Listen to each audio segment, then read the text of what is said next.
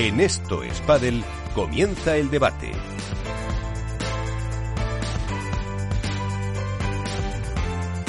Empezamos el debate además de con Iván Hernández, con Alberto Bote, ¿qué tal? La Dormilona de As, eh, Padel Club, Lucky Loser, muchísimas cosas. ¿Qué tal, Alberto?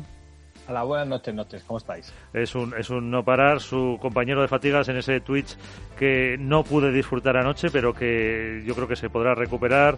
Es Nacho García, Padelazo, ¿qué tal? Eh, Nacho, muy buenas. Hola, ¿qué tal? Muy buenas. También está por ahí nuestro compañero de marca, Jesús Mata. Jesús, ¿qué tal? Muy buenas. Hola, ¿qué tal, compañeros? ¿Cómo estáis? Y Mónica Montes, la víbora del pádel. ¿Qué tal, Mónica? Hola, buenas noches, muy bien. Bueno, pues un equipo de lujo para comentar un poco, yo creo que sobre todo lo que pasó en eh, este torneo de Madrid. Y a ver, eh, no sé si mm, con qué os quedáis, con la eh, no, sexagésima cuarta victoria de Vela o con el número uno de las eh, chicas. Eh, ¿Qué os parece más, eh, más importante? a ver, Nacho, por ejemplo. Bueno, yo me quedo con ambas, porque creo que lo que, lo que Vela hizo es, por más que nos tenga acostumbrado en su trayectoria, es una sigue, sigue formando parte de la gesta que es toda su carrera deportiva, con lo cual creo que, conseguir el segundo título eh, junto a Coello y, de la manera en la que lo hizo y ante dos veinteañeros como, como Ale y como, y como Momo, yo creo que habla mucho del personaje y de la dimensión que tiene, ¿no? Pero luego, por otro lado, eh, me quedo con el número uno de Ari y de Paula, que yo creo que no, no, se, no, se, no, se ha valorado suficiente el recorrido que tienen estas chicas en el pádel, desde que se han juntado como pareja, como han planteado oposición a Alejandra Salazar y a Gemma Triay. Eh, creo que han dado un salto de, calidad, han roto un techo, el último, la última milla que les faltaba y creo que y creo que ahora desbancarlas de ahí igual no es tan fácil, ¿eh? Bueno, a ver el resto, pisaros, si, si queréis. Yo, si hay que elegir entre papá o mamá, que se suele decir, eh, en este caso me quedo con, con mamá, me quedo con, con, el número uno de Ari Sánchez y de Paula José María, que creo que era algo que hace apenas unas semanas, unos meses, nos parecía una quimera a todos por el estado de forma en el que estaban eh, Alejandra Salazar y Gemma Triay, y ellas pues no han dejado de creer, incluso en los momentos más difíciles, incluso cuando en el eh, enfrentamiento directo con ellas salían claramente como perdedoras, han seguido trabajando en silencio, han seguido buscando la fórmula para dar un paso adelante, para eh, abrochar esa última milla, como dice Nacho, y dar el salto definitivo. Es evidente que salen beneficiadas del mal estado de la crisis, cada uno que le ponga la etiqueta que quiera, a qué pasa ahora el proyecto Salazar Triay, pero eh, insisto, hace unos meses atrás nadie nos hubiera, nadie hubiera afirmado que a mitad de temporada Ari Sánchez y Paula José María estarían en el número uno y además con la contundencia que lo hacen. Recordemos que estuvieron 15 partidos sin ceder un solo set, que en la última final que se enfrentaron contra las número uno su nivel fue plus perfecto con lo cual creo que en este caso, evidentemente, Fernando Velasteguín es quien es, no se le quita ningún tipo de mérito. Suyo es el pádel y hará con él lo que quiera, se lo ha ganado, pero creo que sería injusto no, no poner el foco en, la pareja española que ha ascendido al número uno femenino. A ver, eh, Mónica, eh, Jesús, que estás en el coche. Ah, vale, pues, insisto. no insisto más, lo cojo. Los, gemelos. Eh, yo, bueno, pues es verdad que, como han dicho mis compañeros, el, eh, la conquista de Vela con Arturo creo que ha sido pues un título que quizá eh, a lo mejor tampoco nos esperábamos, ¿no? Por el nivel, sobre todo que venían mostrando los más jóvenes o, por ejemplo, Lebron y Galán, sin ir más lejos. Pero bueno, pues por la parte que me toca a mí, obviamente, mi foco y mi cabeza están puestas en, Ari Paula. Eh, me reitero en lo que ha dicho Alberto. Al final, cuando empezó la temporada, hablábamos de una Gemma y una Ale que, soñaban con esos 13 títulos, ¿no? Decía Ale o más.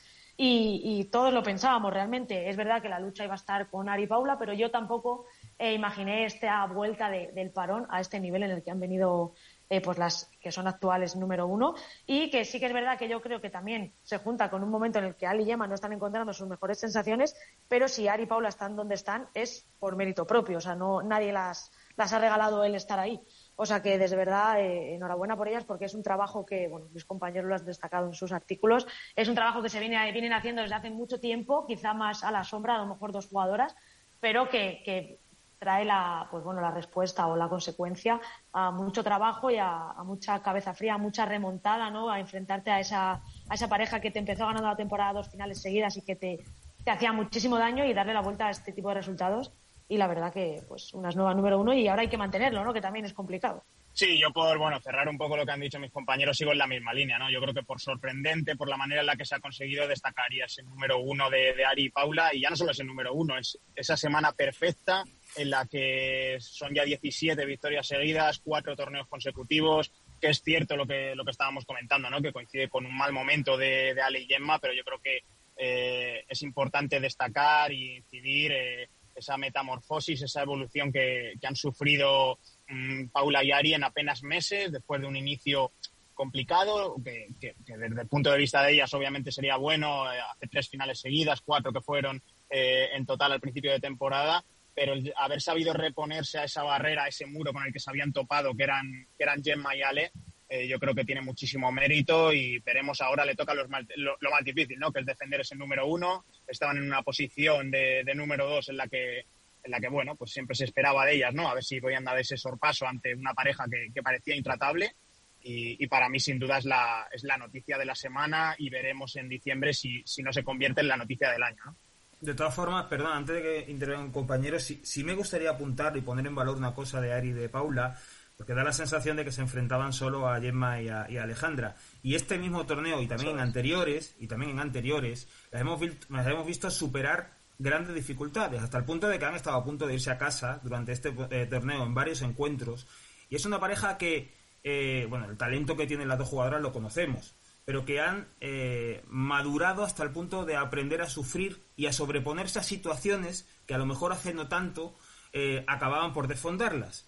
Y sin ir más lejos, en este torneo, por ejemplo, hemos tenido que ver cómo han gestionado eh, a nivel emocional y psicológico el peso de verse ya como número uno. Y, y, vimos además la final grandes momentos de dificultades. En semifinales también pasaron grandes momentos de dificultades contra la pareja que se enfrentaron y en torneos anteriores también. O sea, tiene mucho, mucho mérito esas 17 victorias y este número uno porque, porque yo creo que la pareja, eh, además de aprovechar la crisis de resultado o provocarla, cada uno tendrá su lectura, eh, sí que es verdad que, sigue creciendo como pareja y, a mí me parece que, empieza a convertirse ya no en una alternativa eh, seria a liderar el ranking, sino que es que está ahí.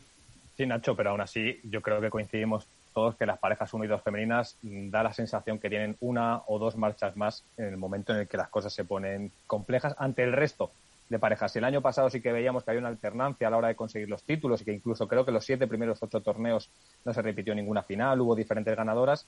No da, eh, la percepción no es esa esta temporada, es eh, han monopolizado las finales, en casi todos los torneos, pocas son las alternativas que encontramos de una forma regular en la consecución, no sé si de títulos, que los resultados hablan por sí mismos, sino de estar en la instancia final. Y yo sí tengo esa sensación que sí que pueden pasar apuros, probablemente la mejora pasa por ahí, no en navegar con viento a favor, pero que cuando el partido exige eh, subir el nivel, hay un salto que el resto de parejas no consiguen dar y que ellas dos, eh, ellas dos me refiero a, los proyectos, dominan con, con holgura. Sí, yo estoy, o sea, yo eh, ahí entiendo lo que dices, Alberto, pero es verdad que Nacho yo creo que también incide mucho en, sobre todo el cambio con respecto a la temporada pasada, ¿no? La temporada pasada Ari y Paula también acaban como, como pareja número dos, pero sí que vimos en algunos torneos esos partidos en los que quizás ahora eh, sí que saben, sí que han adquirido ese carácter sufridor, ¿no? Ese carácter de saber sobreponerse, de también adaptarse a, las situaciones de cada partida, a sus estados de ánimo, a los estados de ánimo de, de las rivales que tenían enfrente. Yo creo que quizá la clave ha estado un poco ahí, ¿no? En, el año pasado sí que les vimos eh, perder en algunos torneos en instancias más tempranas, como en octavos, como, cuartos de final. El otro día lo, repasábamos, que había muchos torneos en los que Ari y Paula, a pesar de haber terminado número dos, y ahora parece impensable, ¿no? Que no lleguen mínimo a semifinales. Y yo creo que eso es fruto de esa maduración, de esa de esa bueno de ese saber estar de ese pozo que han adquirido también a base de, pegársela muchas veces de pegársela tanto en rondas anteriores como, como, en, el, inicio de temporada en finales. pero el año pasado había un condicionante para mí muy claro y era que había un gran movimiento generalizado entre las primeras parejas del ranking y eso conllevó que hasta que los proyectos se estabilizaban se conocían eh, hubiera eh, opción para muchas sorpresas entre comillas. Este año no es así los proyectos la mayoría ya se conocen y sobre todo los dos primeros son los que se mantienen y, por, y ese salto probablemente de tener un año ya de bagaje es el que marca la diferencia según qué momentos. Y además, remarcar que el año pasado Ari Paula, cuando en algún momento se pudieron plantear eh, dar el salto por el número uno, tuvieron eh, dos parones importantes, que fue eh, el COVID por un lado y luego las lesiones. Con lo cual, en la regularidad es donde han encontrado, bueno, pues también la regularidad de los resultados. Iván, es que no se le escucha a Iván. Seguimos con los problemas de audio con, con Iván Hernández. Eh, a ver, eh, yo sé, vamos, la palabra es eh, no está muy bien, pero se puede dar por eh, amortizadas, vamos a decir, a Gemma Yale o les queda o les queda cuerda. Ahora sí, Iván, ahora sí. Bueno, yo por llevar un poquito a la contraria y seguir manteniendo mi perfil un poquito guerrero, aunque a algunos no les gusta, yo me voy con papá, con mamá. ¿Por qué? porque creo que también hay que, eh, ya no tenemos eh, ni adjetivos ni, palabras para definir lo que hace Vela, yo creo que un jugador con 43 años que, gane un máster con un chaval de 20 años, eh, la forma en la que juega, la forma en la que se adapta, yo creo que, que en el pádel lo único que falta es inventar las bolas cuadradas para que Vela no gane porque ponen bolas lentas y él parece ser que lleva un mes entrenando con bolas lentas. Ponen bolas rápidas y parece que él ponen bolas cuadradas y él tendrá un cajón de bolas cuadradas para adaptarse a todo eso. Yo no quito valor absolutamente a Ari Sánchez, pero en su defensa quiero decir que es algo que se veía venir. Lo de Ari Sánchez, aunque todos estamos más o menos sorprendidos, no, estoy de acuerdo, Iván. No estoy de acuerdo para nada. bueno, yo, es mi opinión. ¿eh? ¿eh? Creo que es algo que más o menos se veía venir. Cuatro torneos seguidos, 17, habían mejorado muchísimo. Estábamos viendo los últimos torneos un poquito de bajón por parte de Ale y Gemma. Y en cualquier momento se iba a producir ese cambio. Más, igual ha sido demasiado pronto o a lo mejor demasiado tarde. Pero yo creo que era algo que estaba tan, tan, tan igualado que una gota en el vaso iba a decantar el peso de la balanza hacia Gemma y, Paula. Por eso yo me inclino un poquito más por, por dar el, valor, el mérito a lo que ha hecho Vela con 43 años, ganar un máster, jugando con chavales, como digo, de 25, 26 años, que ni en sus propios eh, sueños y en muchas cabezas de gente del, del pádel íbamos a poder ver a Vela levantar otro triunfo. Hombre, yo creo, que, Vela, en mente sí tiene ganar torneos. Bueno, pero, pero que no se lo esperaba. O sea, es que yo te digo, yo estaba hablando con él, dice, eh, tú sabes que Vela regala todos los torneos. Regala todos los trofeos, les regala, excepto los Olimpia que le regala en, Argentina, el resto de los torneos los regala. Pues a mí me ha dicho personalmente que este torneo lo va a guardar con mucho cariño, porque significa mucho para él después de dos o tres meses que ha tenido bastante duros en cuestiones personales y que lo valora muchísimo porque es un torneo que significa mucho para él por todo lo que ha pasado. Pero antes de dar el salto al panel masculino, yo no estoy de acuerdo con lo de que se veía venir porque hace apenas unas semanas estábamos viendo a Alejandra y a Gemma que firmaban cinco finales consecutivas, tres títulos en esas cinco finales, por lo cual pensar hace dos meses antes del parón de verano, antes de agosto, que Ari y Paula a la vuelta del parón, como decía Mónica, iban a poder eh, no ascender al número uno de la race, sino al número uno del ranking, yo hubiera dicho que no. y de hecho, tanto es así que la hemeroteca, en este caso, me deja retratado. Hace apenas dos meses y medio yo decía que la proyección de títulos para Alejandro y para Gemma era de unos 17, 18 títulos aproximadamente, por el volumen que habían conseguido atesorar en el principio de la temporada. Lo bonito del deporte es que no son matemáticas, no es una ciencia exacta y al final eh, hay muchos intangibles que decimos siempre que hacen que sea voluble, con lo cual, oye, bienvenido sea y, y a disfrutarlo. Solo, solo yo he hecho en falta en particular que se sumen más parejas eh, a esa pugna por los títulos, no por el número uno, que matemáticamente creo que es imposible, pero sí para tener una alternancia mayor de cara a la disputa de los títulos. Sí, Yo opino un poco. Esta, perdón, perdón, Mónica. No, decía, por, por reforzar lo que dice Alberto, eh, en la primera meta de temporada hasta verano estamos hablando de una pareja, la de Ale y Emma, que había ganado siete títulos y había estado en diez finales. ¿eh? O sea, eh, en fin, quiero decir, si no era, si no era una dictadura deportiva, se parecía bastante, bastante.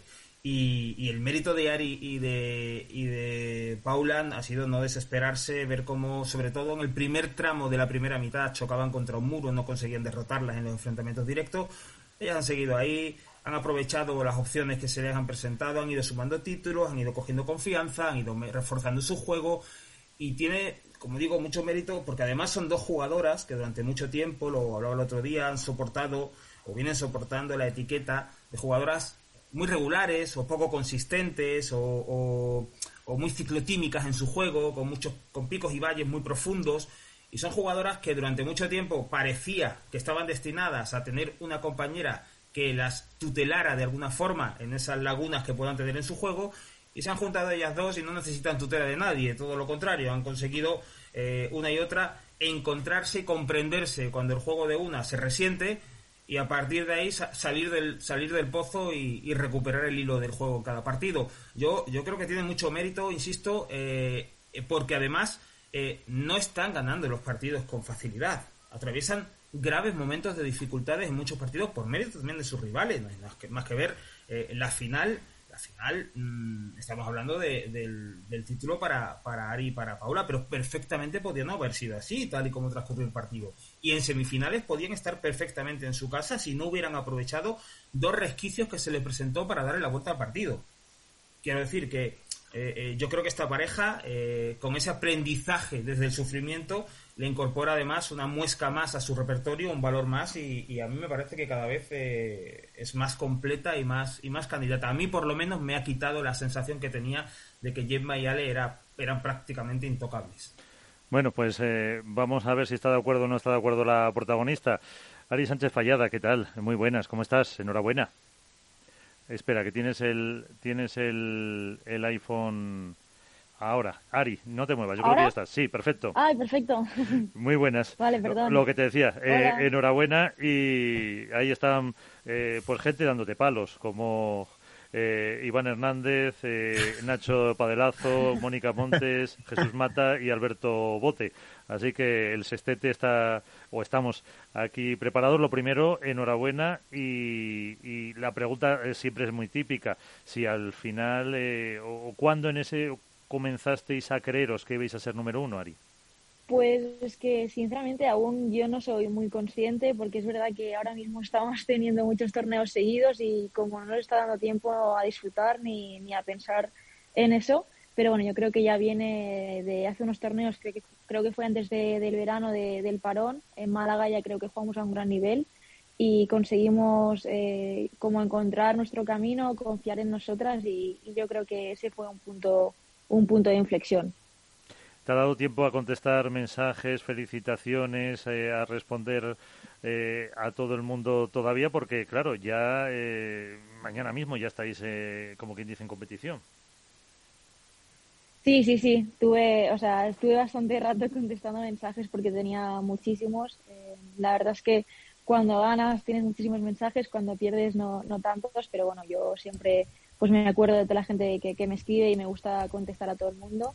Así que han pasado dos días, así un poco de descanso y mañana ya viajamos a Amsterdam y empezamos el jueves, así que no hay tiempo para nada casi. Decía Nacho que, bueno, ahora te lo, si no te lo pregunta él, eh, más o menos le entendía eh, a Nacho de Padelazo que, mm, pues, eh, uno de los cambios que habéis tenido es el saber, poner, a saber sobreponerse a esas dificultades que a veces os encontrabais. Ha puesto el ejemplo de las semifinales, de la final, en otros torneos, esa mentalidad y, y, tirar para adelante los partidos con esa racha que habéis conseguido que a lo mejor, pues hace unos meses no, no teníais o no sabíais cómo hacerlo.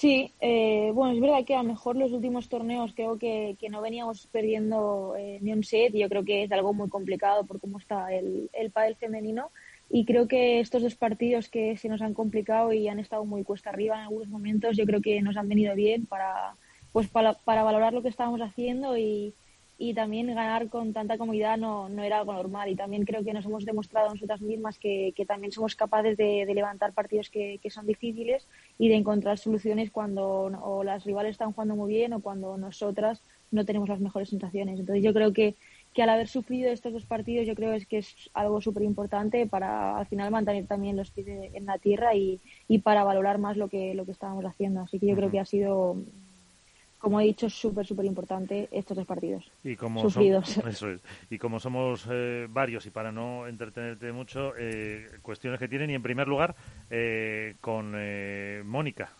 Montes, la virua del padre, que creo que te saludó también allí. Mónica, ahí tienes a, a Ari. ¿Qué le dices? Hola Ari, pues hombre, lo primero enhorabuena, ya te, tuve la, ocasión de dártelo en persona, pero bueno, no está de más porque la verdad que lo que estáis consiguiendo eh, es increíble y quiero que, pues que nos transmitas un poco la sensación que tuvimos desde fuera, sobre todo en ese partido de, semis y de la final, en el que parecía que ese número uno, ¿no? que ya en, semis ya era, eh, ya era real, ya estaba ahí, era la sensación de que os estaba agobiando un poco o os estaba pesando porque se os veía menos cómoda en la pista eh, a las dos. Es cierto que al final las rivales pues también, también están ahí, ¿no? Y también lo ponen muy difícil. Entonces, no sé si creéis que vais a ser, eh, bueno, capaces, seguro que sí, pero si os va a costar o no el mantener ese peso y el saber que ahora sois pues las rivales a batir, ¿no? Y, esas jugadoras a las que todo el mundo quiere ganar y que contra vosotras no van a tener nada que perder, ¿no? Las otras parejas. Sí, sí que es verdad que como dices, tanto el partido de semis y la final, yo creo que, la presión o el número uno pues pesó un poco.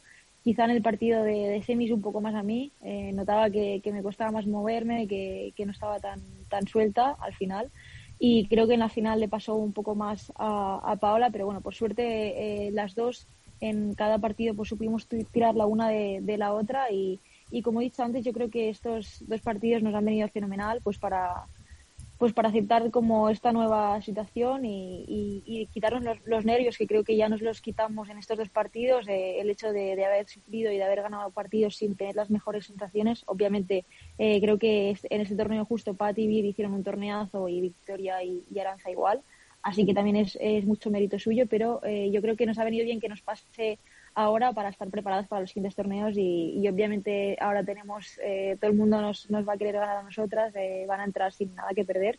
Pero bueno, no, no, lo, no lo queremos pensar, creo que no lo hemos pensado hasta ahora, así que no lo, no lo vamos a pensar y, nos vamos a limitar a, centrarnos en el partido a partido y, a seguir disfrutando dentro de la pista. Recomiendo, si alguien no lo ha leído todavía, que me extraña, eh, la dormilona de Alberto Bote, eh, en la que, pues la verdad que es muy bonita todo lo que todo lo que cuenta un poco de, de vosotras dos, eh, Alberto. ¿Con qué te quedas de, de lo que dices ahí para comentarle a Ari? Bueno, yo creo que es interesante, ¿no? El, periplo deportivo y también supongo que vital que ha llevado Ari en estos últimos años y cómo de ser, eh, no sé si un complemento o de vivir a la sombra de, pues sin hacer mucho ruido y en silencio, que al final es lo que yo destaco. bueno, eh, vamos a por si alguien la busca, la líder silenciosa titulas. Sí, exacto. Eh, ha decidido dar un paso adelante, apostar por un proyecto que a priori pues estaba a la sombra de, de ese que todos llamamos es el número uno de Gemma Triay y de Alejandra Salazar, y que ahora tiene premio. Eh, probablemente nosotros lo veíamos desde hace muy poco, eh, y me gustaría saber, eh, Ari, muy buenas, que no te he saludado, perdóname, ¿en qué momento realmente os disteis cuenta que el proyecto sí que tenía argumentos como para poder optar al número uno? Porque para nosotros, Nacho lo decía hace poco, siete, diez finales de Alejandra y de Gemma, eh, la sensación de dominio tras un año ya del número uno y vosotras, sin hacer mucho ruido, seguíais trabajando. ¿Cuándo os disteis cuenta que el objetivo real, el objetivo tangible, era el de ser la mejor pareja del ranking femenino?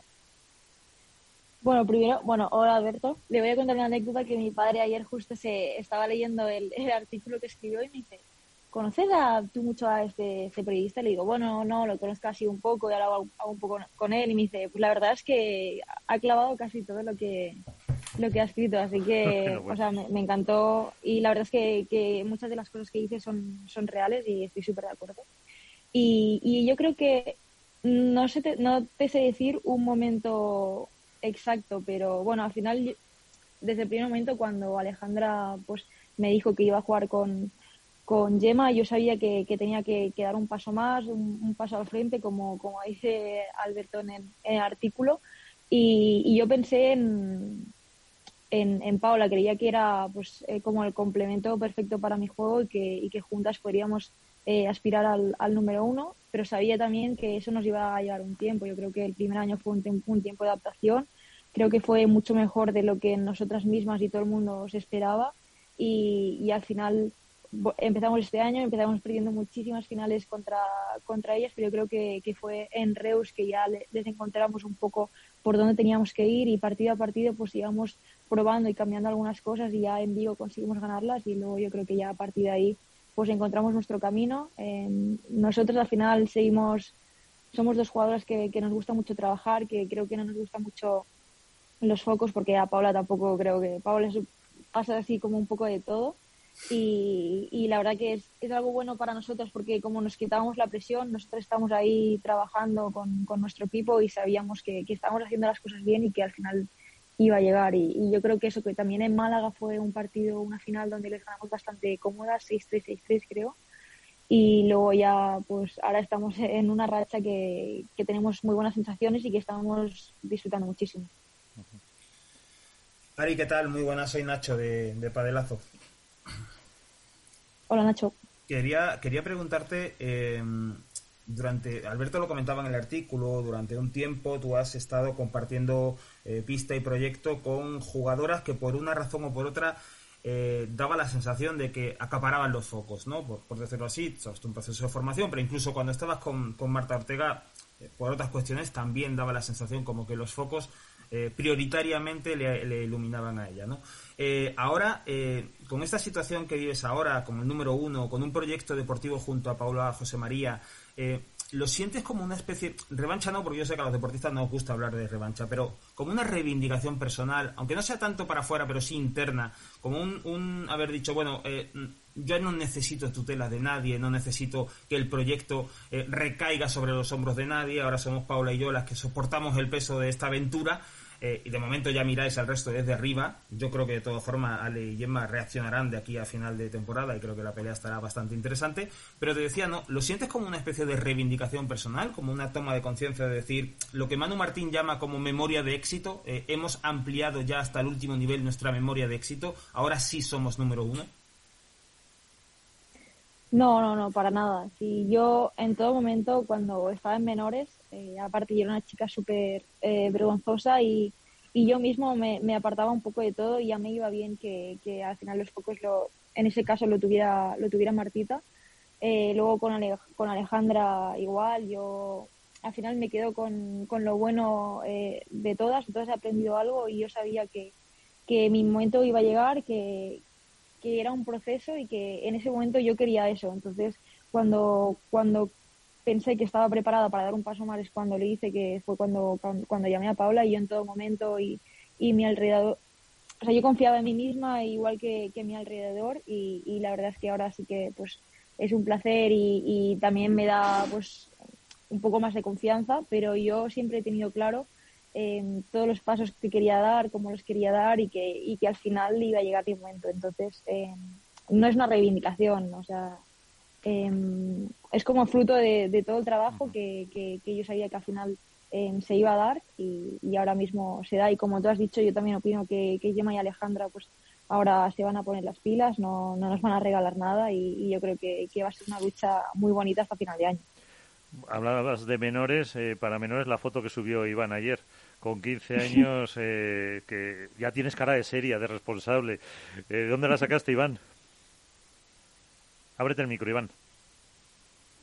Bueno, hoy Iván parece que no que no hay manera. Te... No lo escuchamos. No lo escuchamos, no. Tenemos hoy está tímido hoy, hoy está tímido Iván. Hoy Iván es... Hola. Ahora, venga. Ah, Sí, eh, hola Ari, buenas noches, felicidades por el título y por el número uno, por supuesto.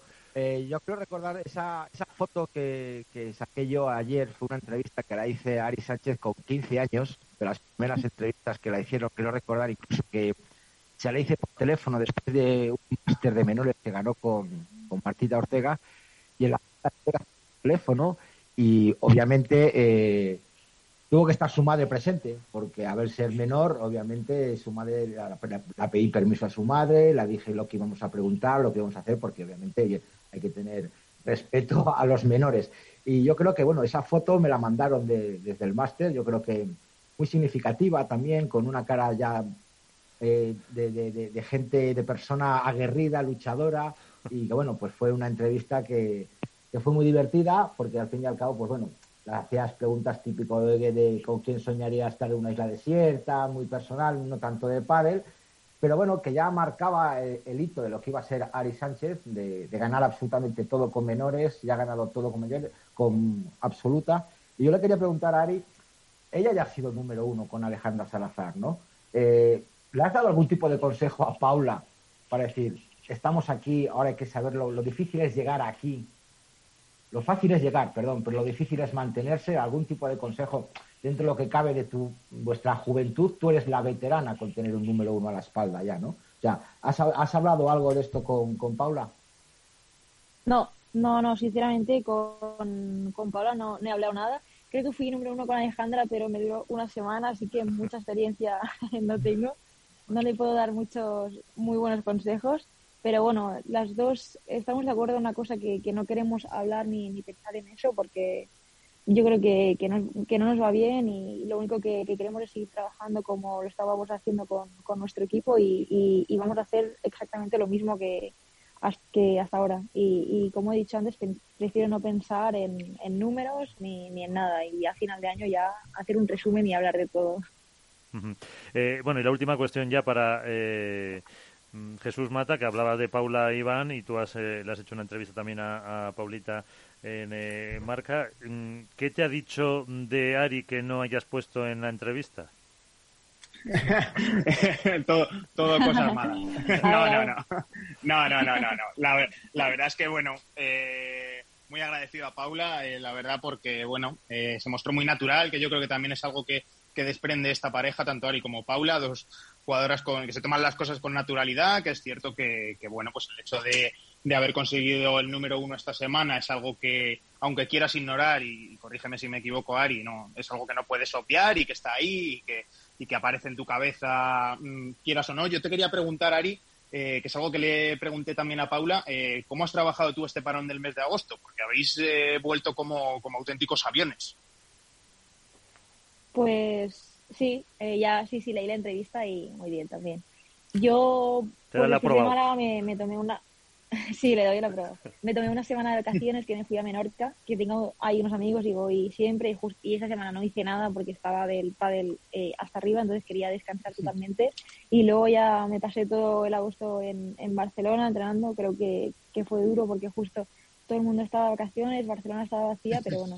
Eh, yo con, con, Miguel y con, con Tony estamos ahí de, del día sábado entrenando y, y la verdad es que yo creo que también ha sido una de las cosas eh, importantes, hacer como una mini pretemporada, porque ahora justo nos venían muchas semanas de torneo y también al final pues mantener el nivel físico pues es básico y bueno, pues yo creo que también esta ha sido una de las claves. Paula también entrenó muchísimo en, en verano y, y, las dos teníamos claro que, que esta mini pretemporada era súper importante para encarar eh, la segunda mitad del año donde nos jugábamos todo. Entonces yo creo que ahora estamos en un gran momento y físicamente después de jugar tres semanas, yo particularmente me encuentro súper bien. Me acuerdo que en, en, en, junio, que también tuvimos muchas semanas ahí, estaba peor, pero fue también como un mes de aprendizaje y ahora lo estoy llevando mucho mejor que, que en junio, por ejemplo.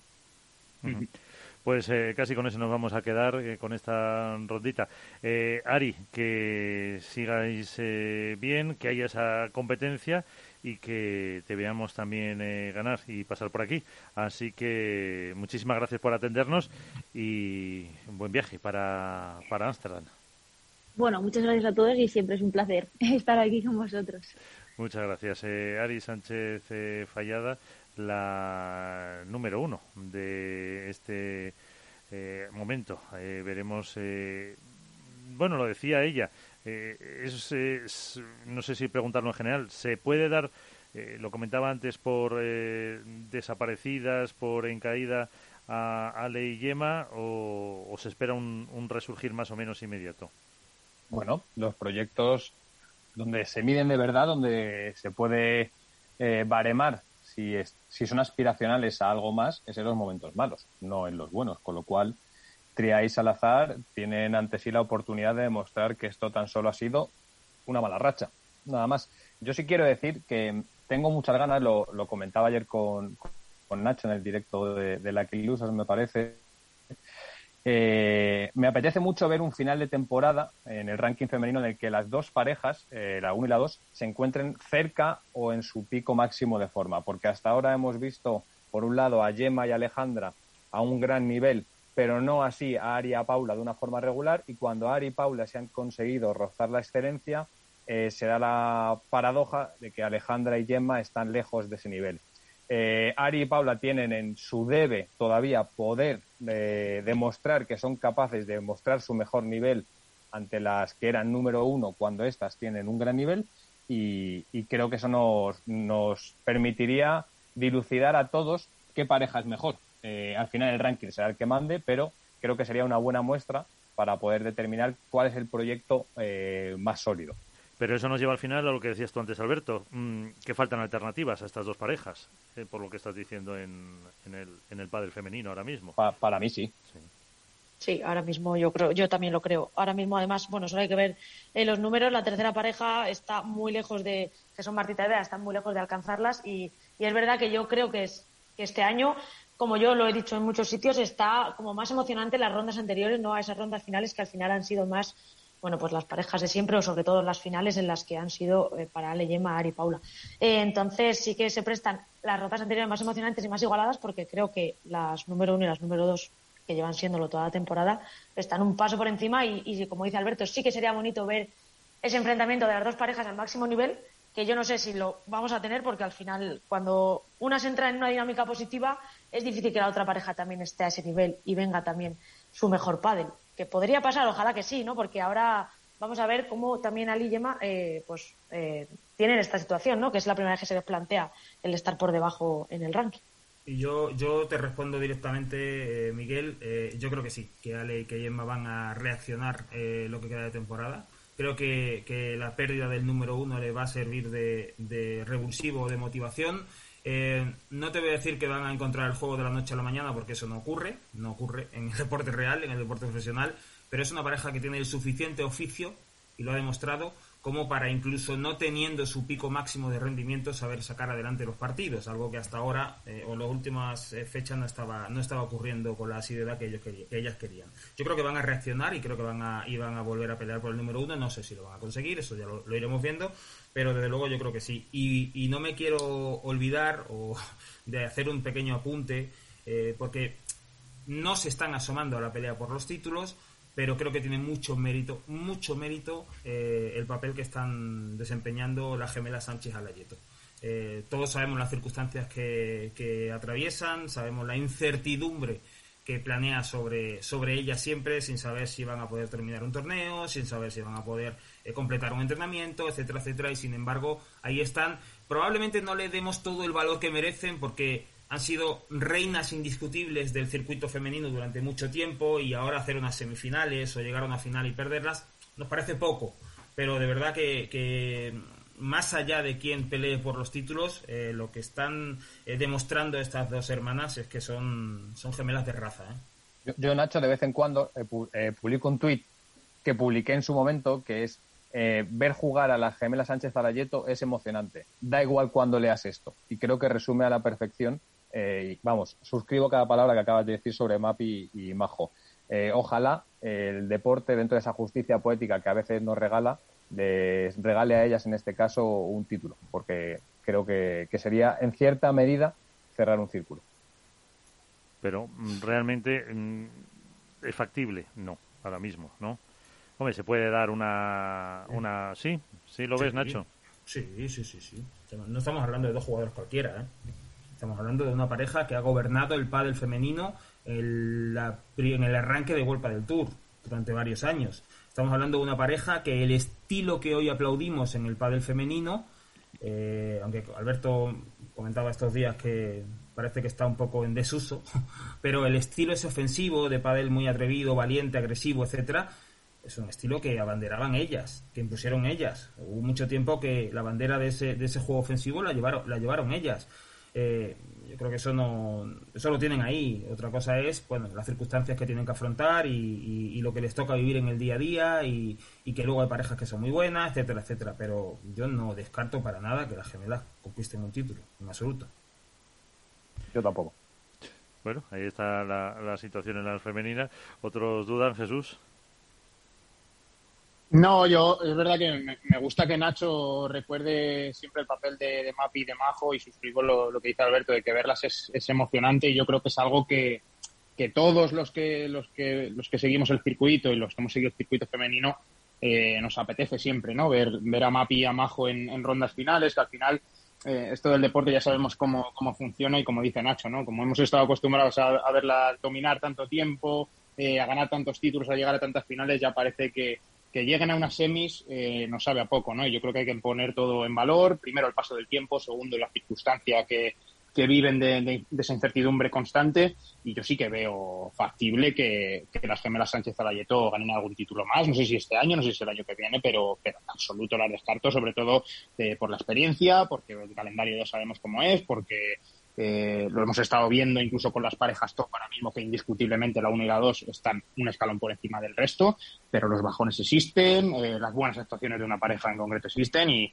nos recordemos que, que, Aranza y Victoria estuvieron a un set eh, hace un par de días de, ganar su primer título juntas y ¿por qué no las, las gemelas Sánchez Alayeto van a lograrlo? Por lo, menos, por lo menos, desde luego, yo creo que, que opciones van a tener, estoy segurísimo.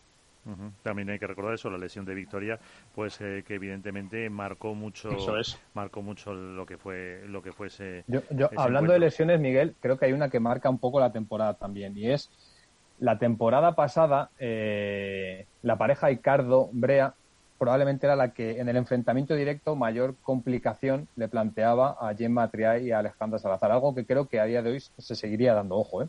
Y, es precisamente los problemas físicos, en este caso de, la valenciana, los que están haciendo que estén muy lejos del nivel que daban el año pasado. Y de no haber sido así, ¿vale? Pero yo sé que los eh, ISIS o los siesques en el deporte no funcionan, pero, pero yo creo que la pareja Icardo Brea de, de tener eh, la continuidad necesaria para poder estar en cerca de su nivel habitual creo que no sé si estaría peleando por el número uno, porque probablemente le falten argumentos que sí que tienen las otras dos parejas que, sí lo pelean, pero sí que creo que sería esa dinamizadora un poco eh, dentro de, los títulos. Y para mí eh, me deja un poquito, me deja ese sin sabor, porque creía que este segundo año iba a ser el bueno y no estamos pudiendo verlo.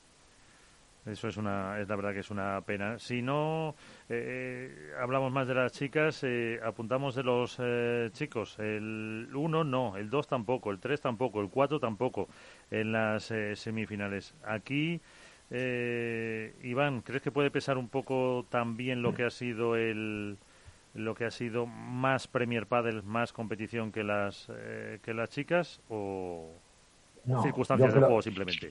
Yo creo que no, yo creo que ha sido circunstancias del juego, eh, situaciones que algunos no se, no se esperaba, pero el mero hecho de la irrupción de Premier Padel no, no hace que estos cambios sean significativos. Hombre, si es significativo, obviamente, que las cuatro primeras parejas de serie no estén en semifinales, hacía mucho tiempo que no sucedía y se lo comentaba antes con Alberto y lo comentamos en Madrid y está buscando, me he remontado hasta el año 2014 en, la, es que creo que, en el histórico te lo dije, que creo que en la, en la era Wolpa del Tour, creo que nunca se ha dado en el ranking masculino.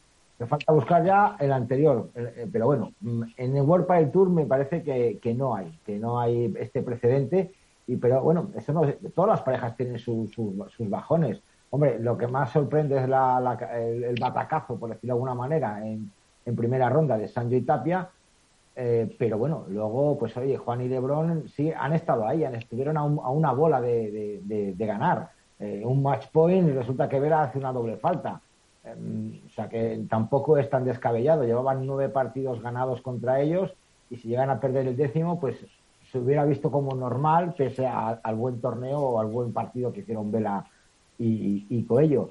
Más sorprendente puede ser a lo mejor también la caída de, Stupa y Lima, las cuales pues era un proyecto que supuestamente iba a dar mucho que hablar. Han ganado, me parece que un torneo World Padel Tour y un Premier Padel, el, de, P1 de Mendoza, pero mm, verles perder en cuartos de final, pues sí que llama la atención. Obviamente se encontraron con un gran eh, eh, Momo y Ruiz, que les ganaron 7-6, y luego lo que le pasa a Stupa, yo no sé si ahí estamos de acuerdo, algún compañero me lo puede decir, que parece que Stupa, si no va por delante del marcador, parece como que la cabeza se le va un poquito, y los segundos sets es muy difícil recuperar 6-2. El anterior también parece que perdieron, ganaron el, perdieron el primero y el segundo fue un 6-1. Pues yo no sé ahí esa pareja. Eh, sabemos cada uno cuál es el rol de cada uno, ¿no? Hay como que dice el capitán es Estupa, el trabajador, el obrero, el currante es Lima, porque está, como que dice, ya en, no quiero decir una línea descendente, pero ya más plana. Y entonces ahí esa pareja eh, se la esperaba, yo por lo menos esperaba algo más de, de ello. Y bueno, ya hay rumores de muchos de querer eh, haber cambios de aquí a final de temporada. Antes empezaban los, los rumores en noviembre y ahora parece que, estamos ya a finales de verano, en septiembre ya empieza a haber rumores.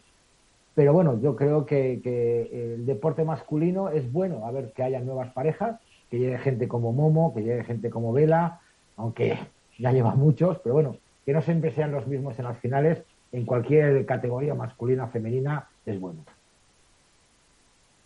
Eh, entrar directamente, Nacho, Jesús. Sí, yo destacaba, destacaba Iván, esa derrota de, Lima y de, y Estupa. Yo creo que la, para mí la gran campanada que se produce en el torneo es, la derrota de Sancho y de Tapia en, primera ronda, la primera vez que les ocurre como pareja.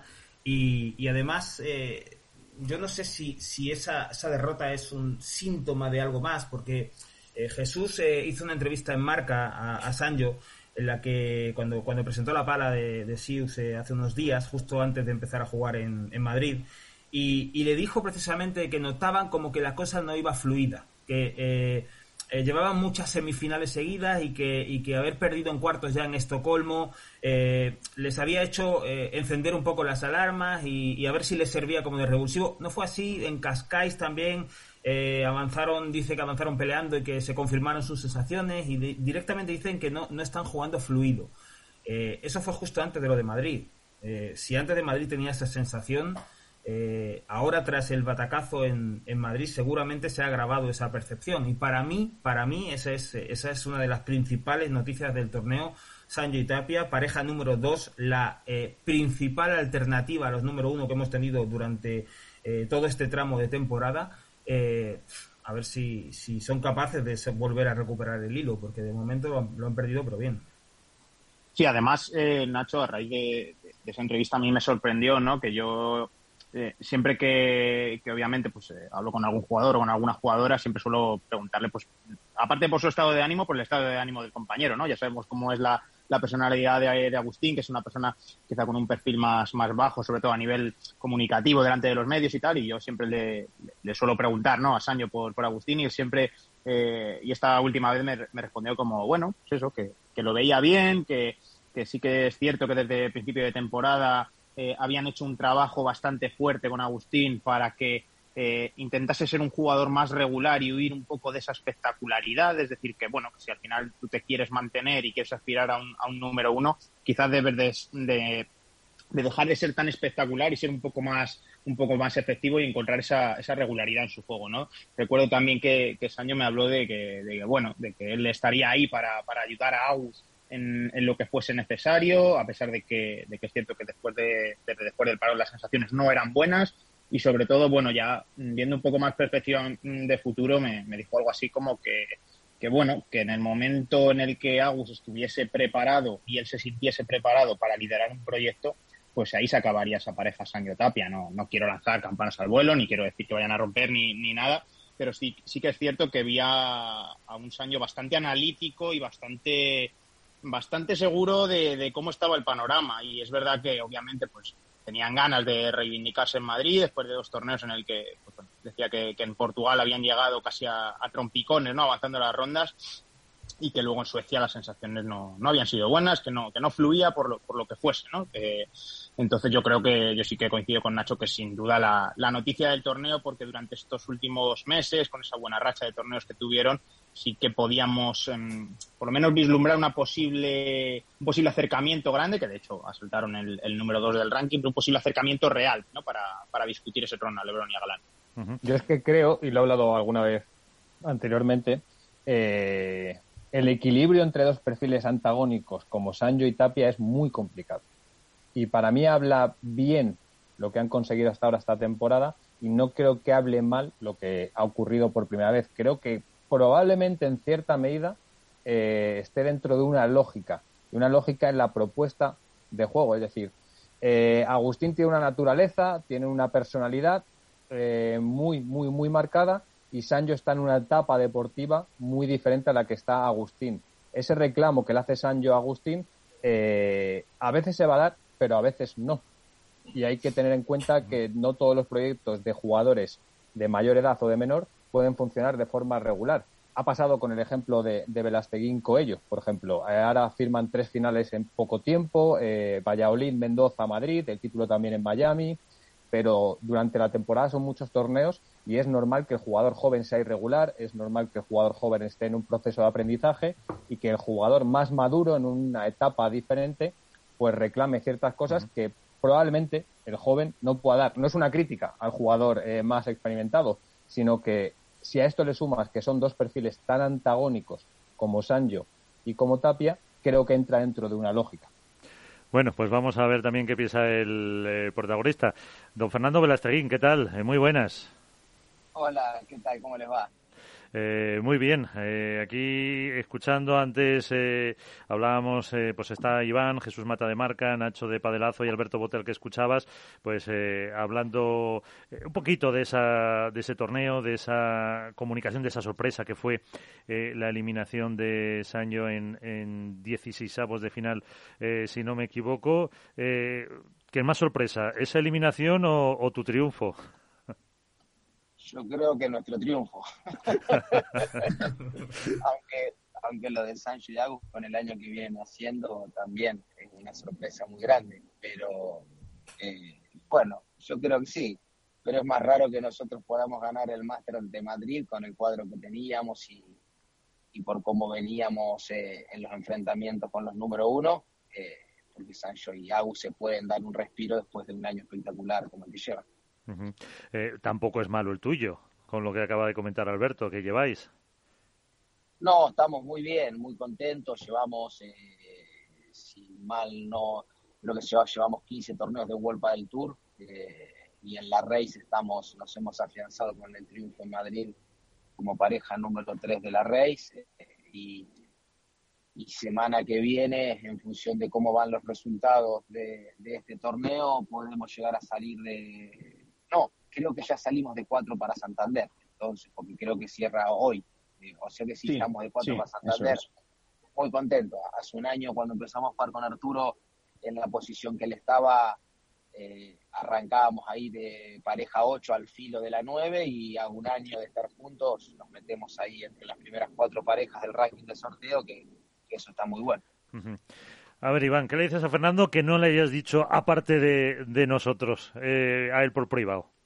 No, yo hablo poco con Fernando. Por desgracia es un tío muy ocupado, muy muy entretenido. Él o tú. Sí que, sí que hablo, sí que hablo con él, sí que hablo con él, pero la verdad lo he dicho aquí que estábamos comentando que qué era más llamativo, ¿no? Si el número uno de Ari, Paula o la victoria de Vela y, y Coello. Yo creo me he quedado con la victoria tuya, Fernando, un tío de 43 años que vuelva a ganar que siempre me, me recriminan, ¿no? Que, que, Vela sabemos que siempre tiene en la cabeza ganar y que siempre va a salir a ganar.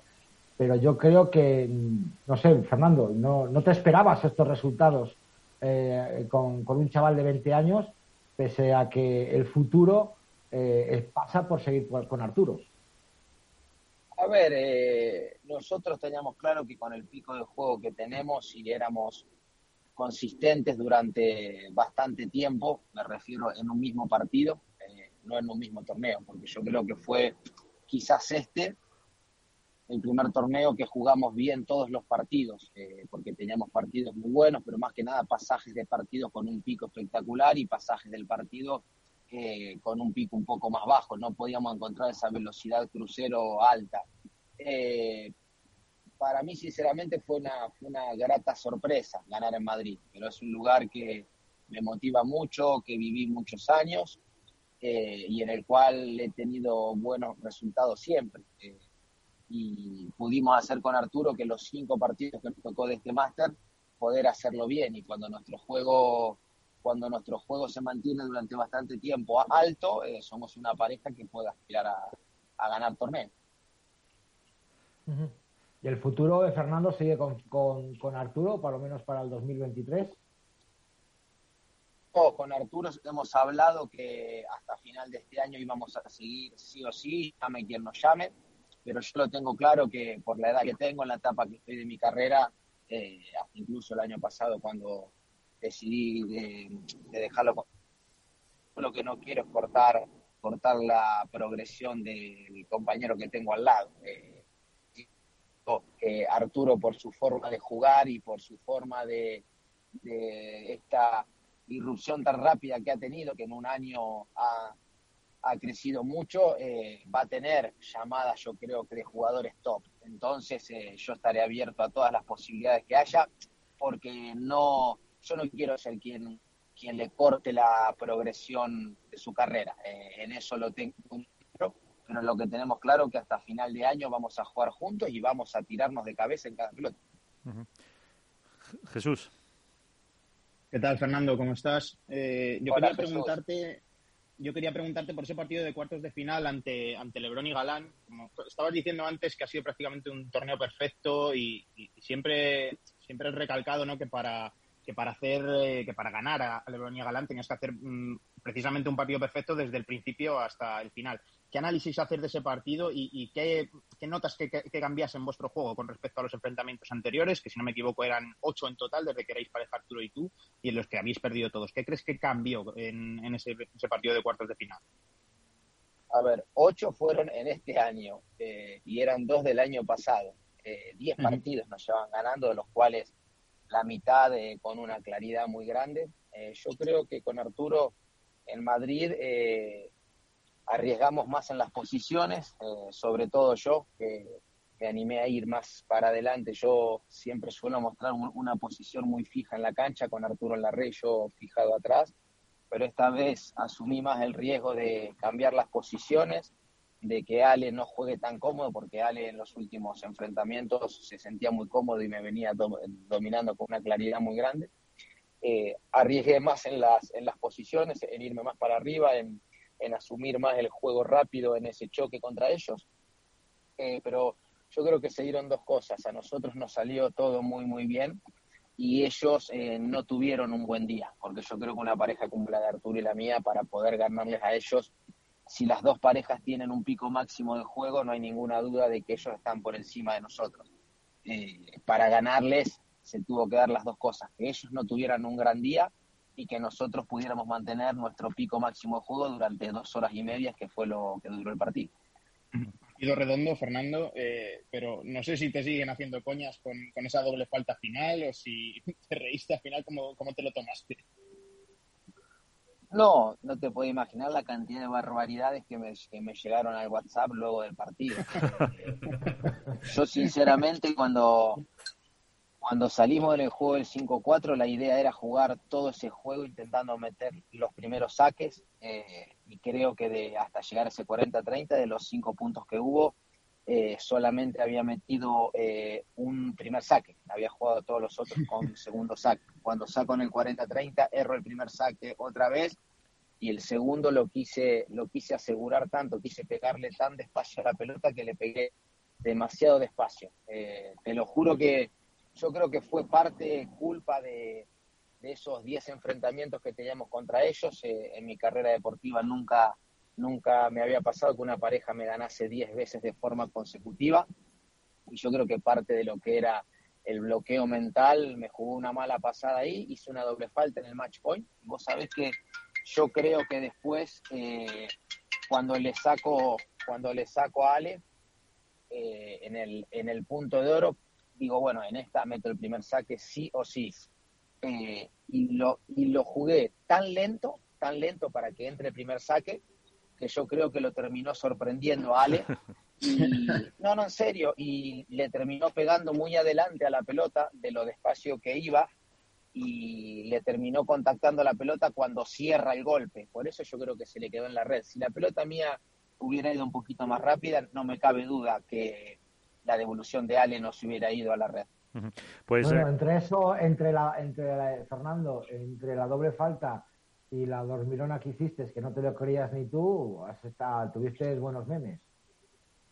A ver, lo de la dormilona eh, era un punto importante, 15-30, eh, justo Juan le pega y como Juan le pega con muchísimo efecto para que la pelota suba, la pelota pega, pega en la pared de fondo, en la pared de costado y yo, y yo veo que la pelota viene girando muchísimo, con muchísimo efecto y digo, bueno, solo con que la, con que la toque un poquitito ya puedo tirar una dormilona muy buena, no por el efecto que yo le di, sino por el efecto que traía la bola del de smash de Juan. Para, para dormilona, la que hace Alberto Botenas. Y le voy a, pedir a Fernando derechos de autor después de, lo que hizo. ¿Qué tal, Fer? ¿Cómo estás? ¿Qué tal, Alberto? ¿Cómo te va? Eh, mira, yo recalcaba en los últimos días que, para mí, más allá de la victoria, lo más destacable de tu figura es el dominio de los escenarios. Y creo que es algo que se contrapone precisamente con, con los dos partidos que marcan vuestra victoria. Uno, el escenario ante los número uno, el escenario de juego que tú eres capaz de plantear y también el que ocurre en la final que os permite eh, iniciar con un 4-0. Por un lado, te quería preguntar, eh, ¿qué, tipo de escenario planteaste ante Lebron Galán que hizo eh, evidente que se sintieran incómodos e incluso que Lebron evidenciara bueno, pues ese carácter que parecía estaba reconduciendo y que no consiguió controlar emocionalmente. Y por otro lado, ¿cómo afrontas la final ante dos jugadores que sabes que son muy peligrosos como Momo y Alex para precisamente poder encarar el partido con un 4-0 de inicio. No, contra Juan y Ale, como te decía antes, yo creo que lo que es la posición de Arturo en la cancha queda siempre muy marcada. Eh, el, tema fue que yo tenía que arriesgar un poquito más en las posiciones, en, ir achicando un poco más de espacios para que ellos no se... porque con lo rápido que son y lo bien que están físicamente, si, si yo le seguía jugando con posición fija del fondo, te cubren todos los espacios, llegan muy rápido a todos lados. Entonces, cuando ya perdés tantas veces con una pareja, tenés que ir asumiendo riesgos y cambios en tu juego para intentar ganarle. Yo creo que, se sorprendieron un poquito de que yo me le fuera bastante a la red a Ale eh, y después pudimos aprovechar muy bien la potencia de Arturo y en la final contra Momo y contra Alex, una pareja muy incómoda por los tiros que tienen. Eh, nos encontramos jugando el domingo a la mañana, donde la temperatura, donde la temperatura del estadio era bastante inferior a la, a la de las tardes anteriores, y eso influye mucho en lo que es la salida de la bola. Y pudimos hacer un juego en el cual pude tirarle muy buenos globos profundos a Momo eh, y que Arturo se coloque en la posición que más, que más cómodo está. Sí, pero eh, eh, Fernando, eso es desde el plano puramente deportivo, pero aún así el deporte se compone de muchos planos o hay muchas, eh, muchas caras que, componen un partido. ¿Detectas, por ejemplo, ante los número uno, no sé si por su gesticulación corporal, por la comunicación que tienen, por la elección de golpeos que, que, haya, que les estáis incomodando y decides llevar el partido hacia ese sentido en el que va a ser más prolífico para vosotros o simplemente es una cuestión puramente deportiva? No, yo creo que la cuestión deportiva es lo que hace que la pareja enfrente se siente incómoda. Por ejemplo, con Juan y con Ale, eh, su expresión corporal en nuestro partido no era la de los otros partidos que nos, que nos pegaron un baile bárbaro. Se los veía que los estábamos haciendo jugar incómoda. Entonces, no valía la pena hacer cambio porque porque los hacemos jugar incómodos, ¿viste? Entonces, eh, eh, para nosotros verlos así era, era, algo, era algo bueno. Y la última cuestión, eh, que, tienes prisa, para Padelazo, Nacho. Hola, Brasteguín, ¿qué tal? Hola, Vela. Encantado de saludarte. Nacho, ¿qué tal? Muchas gracias porque ayer me mandaron el artículo que escribiste. Muchísimas gracias, la verdad que lo guardaré con mucho cariño. Nada, un, placer. Eh, te pregunto rápido y no, no, te, no te molestamos más. Eh, te he escuchado ahora cuando estabas comentando, me parece que soy la primera, en la primera o la segunda pregunta, has dicho que no quieres eh, cortarle la progresión a tu compañero Arturo Coello de cara al año que viene a posible llamada de jugadores eh, top, has dicho, ¿no? Más o menos. Eh, y, y me llama la atención que se plantee como que la permanencia contigo pueda ser cortarle la progresión a un jugador que hasta ahora hasta ahora no había ganado ningún torneo profesional. Todos vemos el potencial enorme y el talento que tiene Arturo Coello, como vimos en su día el talento y el potencial que tenía Agustín Tapia, pero que por lo que fuera acabó ganando sus primeros torneos al lado tuyo. Es decir, son jugadores jóvenes que pasan, entre comillas, por tus manos o junto a ti, vamos a dejarlo así, y acaban multiplicando exponencialmente su, eh, su potencial. Eh, ¿Realmente crees que sería cortarle las alas un año más a Arturo Cuello contigo? hay que ver cómo se puede enfocar, qué es lo que pasa también en la cabeza de Arturo eh, con, esta ascensión tan rápida. Yo creo que, sí, porque si lo llaman jugadores eh, que están jugando muy bien o top, eh, no sé quién te podría decir, pero no sé, lo llama un galán, un tapia, gente que está jugando muy bien de arriba, eh, yo voy a ser el primero que le diga, anda, porque esto para mí jugar mucho mejor que yo. Así te lo digo, yo no tengo problema, yo no voy a hacer para nada un ancla ni voy a hacer nada para retenerlo a él al lado mío por un beneficio personal. Yo creo que él tiene muchísimos años de carrera, yo quiero disfrutar mis últimos años y no quiero tomar una decisión egoísta pensando solamente en mí cuando yo ya he pasado por un montón de etapas. Entonces, lo que sí tenemos claro, y ya lo hablamos un montón de veces, que hasta, hasta, hasta final de año vamos a ir, vamos a ir juntos. Seguro. Bueno, pues eh, luego el tiempo lo dirá, los torneos lo dirán y los resultados también al final marcan eh, muchas de esas eh, decisiones, porque a lo mejor los que están ahora más top el, a final de temporada no están así. Pues Fernando Velasteguín, como siempre, un placer que estés con nosotros. Es buena noticia que sigues así y además físicamente se te ve pues muy bien con una cantidad que creo que me comentaba Alberto de torneos seguidos, mm, pues grande ya después de 25 Alberto.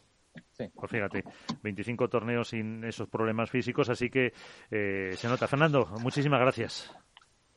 No, muchísimas gracias a usted y yo creo que a mí siempre lo, cuando me ha funcionado bien la cabeza, con la cabeza limpia, he sacado siempre mi, mi mejor versión, es cuando no he tenido lesiones, así que ahora estoy muy feliz, estoy disfrutando muchísimo de la competencia y la verdad que cuando estoy feliz a mí se me nota y me van a seguir viendo correr a mi velocidad, no a la velocidad de estos chicos, pero a mi velocidad de la mayor cantidad de tiempo posible. Perfecto, eh, Fernando, gracias. Les mando un abrazo grande, muchísimas gracias a ustedes porque siempre me tratan con un cariño y con un respeto muy, muy grande. Un saludo muy grande para todos. Un abrazo. Fernando pues eh, las eh, reflexiones de Fernando Verasteguín que han hecho lo que más bueno nos ha llamado toda la atención atención eh, eso de Arturo Coellos cómo le puede mm, cortar cuando vienen de hacer finales y de y de ganar yo, Miguel mm, he asistido a dos momentos que jamás pensaría que pudiera venir dos momentos. El primero de ellos es efectivamente escuchar a Fernando Velasteguín probablemente el jugador más grande que hay en la historia del pádel decir que eh, Arturo Coello o su compañero actual permanezca con él puede ser cortarle la progresión. Yo entiendo, entiendo lo que dice, entiendo lo que dice. La pregunta es si realmente la progresión de Coello se trunca por eh, permanecer junto a alguien que le va, que le está descubriendo todos los secretos del juego. Probablemente no haya mejor acompañante para conocer todos los secretos del juego que Fernando Verasteguín, eh, a cambio de la promesa de ganar más títulos, ¿vale? Eh, y la, el otro momento que decía que he vivido, eh, con, me he quedado absolutamente atónito, ha sido escuchar a Iván de Contrapared decirle a Fernando Verasteguín, has hecho una dormilona, no te lo crees ni tú. Así que, así que yo con esas dos cosas, señores, buenas noches y hasta mañana. Nacho, Nacho, yo lo digo, Nacho, yo no digo que Fernando Verasteguín sea capaz que yo nunca le he visto hacerlas y la cara que puso él ya, ya. La, que yo he puesto, la que yo he puesto a escucharte, eh, la misma. pero vamos a ver, Nacho, de decir, Dios mío, lo que he hecho no me lo creo ni yo. O sea, yo no estoy diciendo que, que, Fernando es capaz de ese golpe y de muchos más. Tampoco es un jugador muy habitualmente de darlo Willis y sabemos que los puede hacer. Eh, no es un jugador habitual de darle eh, contrapared de, de, lateral. Sabemos que es capaz de hacerlo. Pero justo en ese momento, con un 30-15, 5 5-5 igual. Iván, Iván, eso... que no te excuses, que, que, lo que le da es envidia porque él no ha sido capaz de decírselo, ya está. De decírselo, tenía que haber dicho, me la apunto. No, ahí está el se viene un artículo, se viene un artículo. Ahí está el perfil de cada uno, ¿no? es lo que dice. a, a, mí me, me, parece que está bien, me parece que está bien apuntado eh, la pregunta de Nacho. Y de hecho a mí, eh, yo le quería preguntar por lo, de, lo del partido de los número uno, porque creo que fue muy evidente, y como hablé con él con respecto al artículo que escribía sobre Lebron hace una semana, sobre la gestión emocional y demás, y es evidente que en el partido de cuartos el Lebron estuvo lejos de tener un control emocional del partido y, estuvo bastante fuera de la dinámica de encuentro, eh, pero no podemos obviar que hace unos meses la pareja Coello-Velasteguín no atravesaba un buen momento, de hecho circularon rumores eh, sobre ello. Eh, los jugadores no son ajenos a esa rumorología. Otra cosa es que eh, también probablemente porque el padre es un deporte muy pequeño en ese sentido y muy cercano, con lo cual eh, todo el entorno del, del, jugador es cercano al medio de comunicación, el periodista, y nos llega la información de una forma, si no directa, eh, casi.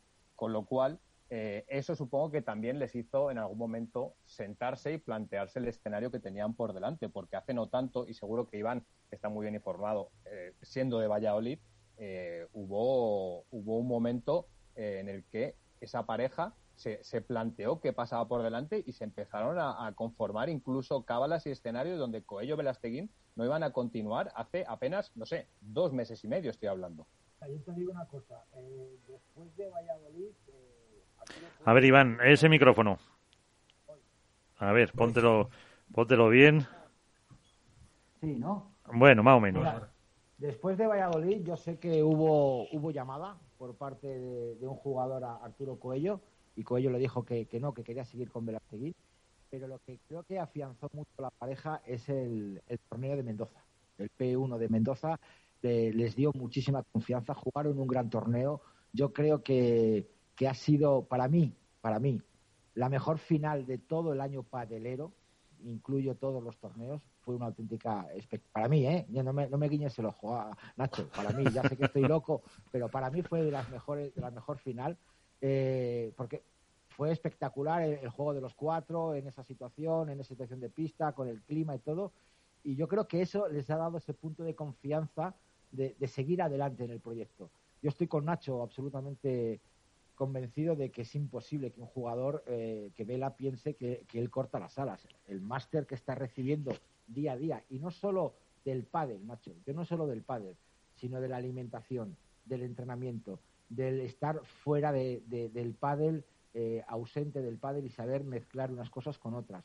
El máster que está haciendo él no solo lo dice, lo dices tú, lo dice su propia familia, la propia familia de Coello, la cual pues tengo cerca, eh, me dice eso, que, que, le está enseñando absolutamente todo, rutinas de entrenamiento, alimentación, eh, manejo de, de, diferentes situaciones. Entonces, sí, pero yo, diga... yo, entiendo, yo, entiendo, Iván, que, que Velasteguín por donde va es por el hecho de eh, la tipología o el estilo de juego que tiene Arturo Coello probablemente case más con uno de los jugadores, como él ha apuntado, no sé, a los Tapia, Lebron, Galán, esos jugadores jóvenes muy agresivos y que a lo mejor le permita sentirse más cómodo una vez que ha superado esa fase de adaptación, de aprendizaje con todo lo que tú dices. No solo es lo que está dentro de la pista, sino también fuera. Y que a lo mejor ante una llamada así, Coello en algún momento se plantea que con un proyecto con alguien de su edad o más joven, con un tipo de juego más agresivo, sí que puede llegar a aspirar de forma real a pelear por el número uno. No olvidemos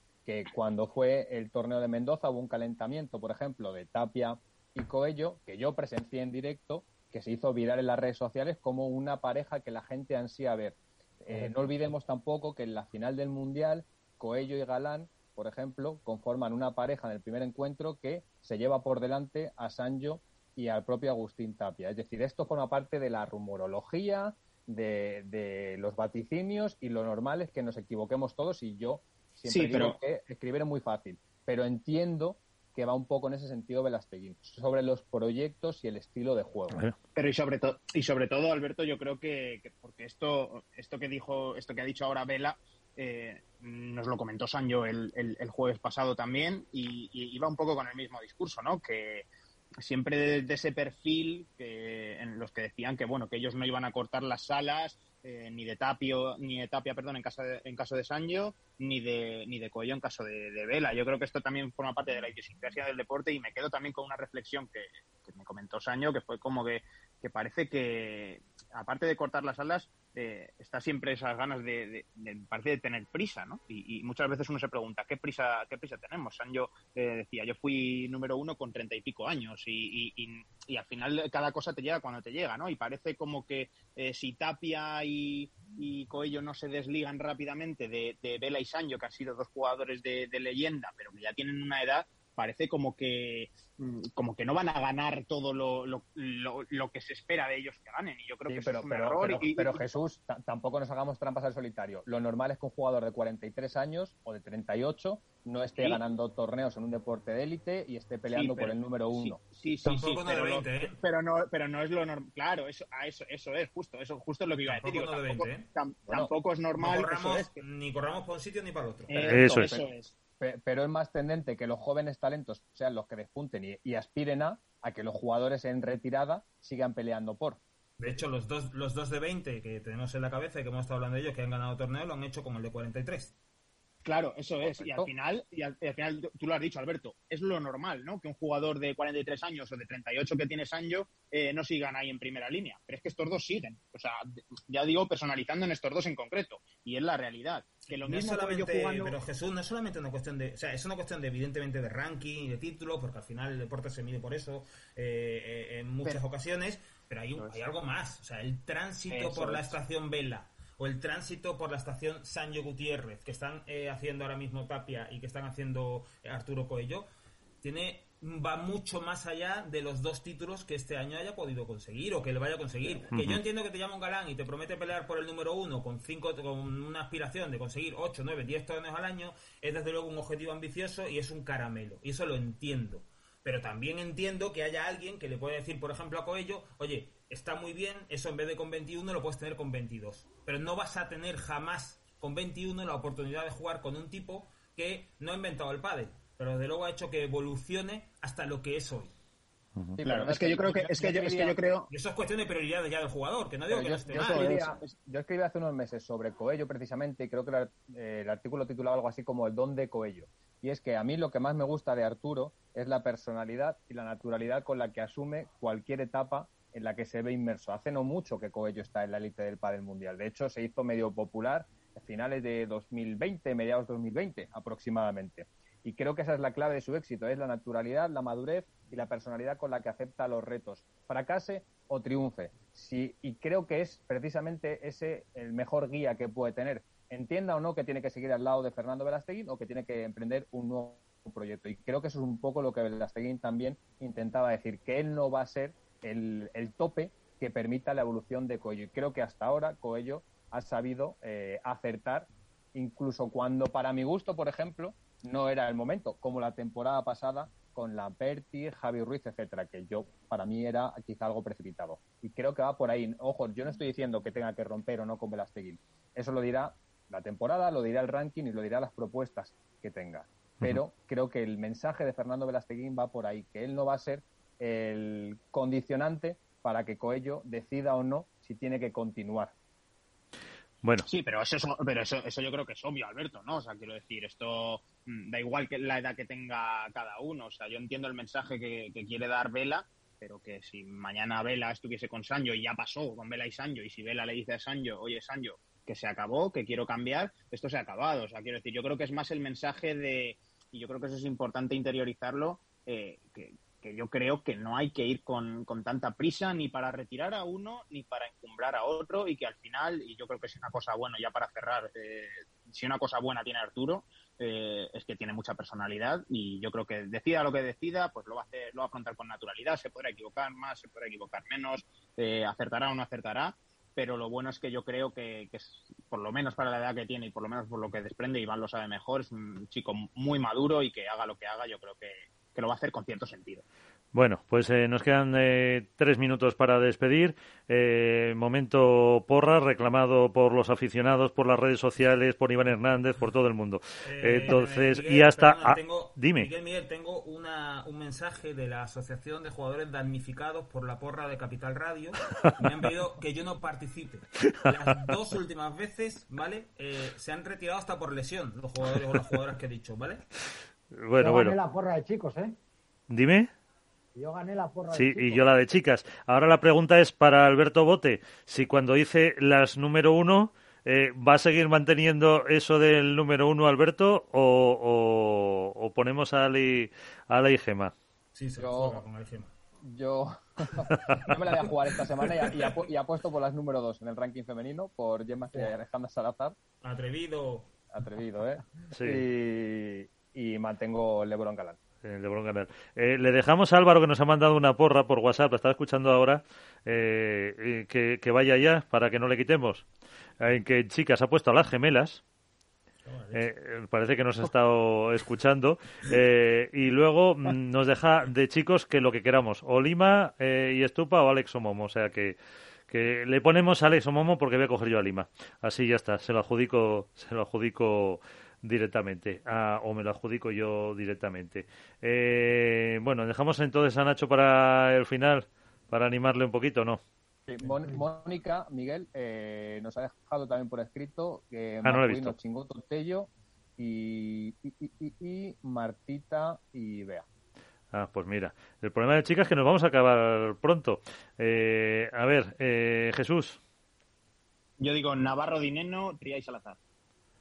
Eh, bueno, dejamos repetir porque si no va a Mata, es un freestyler, con lo cual puede, sin problema.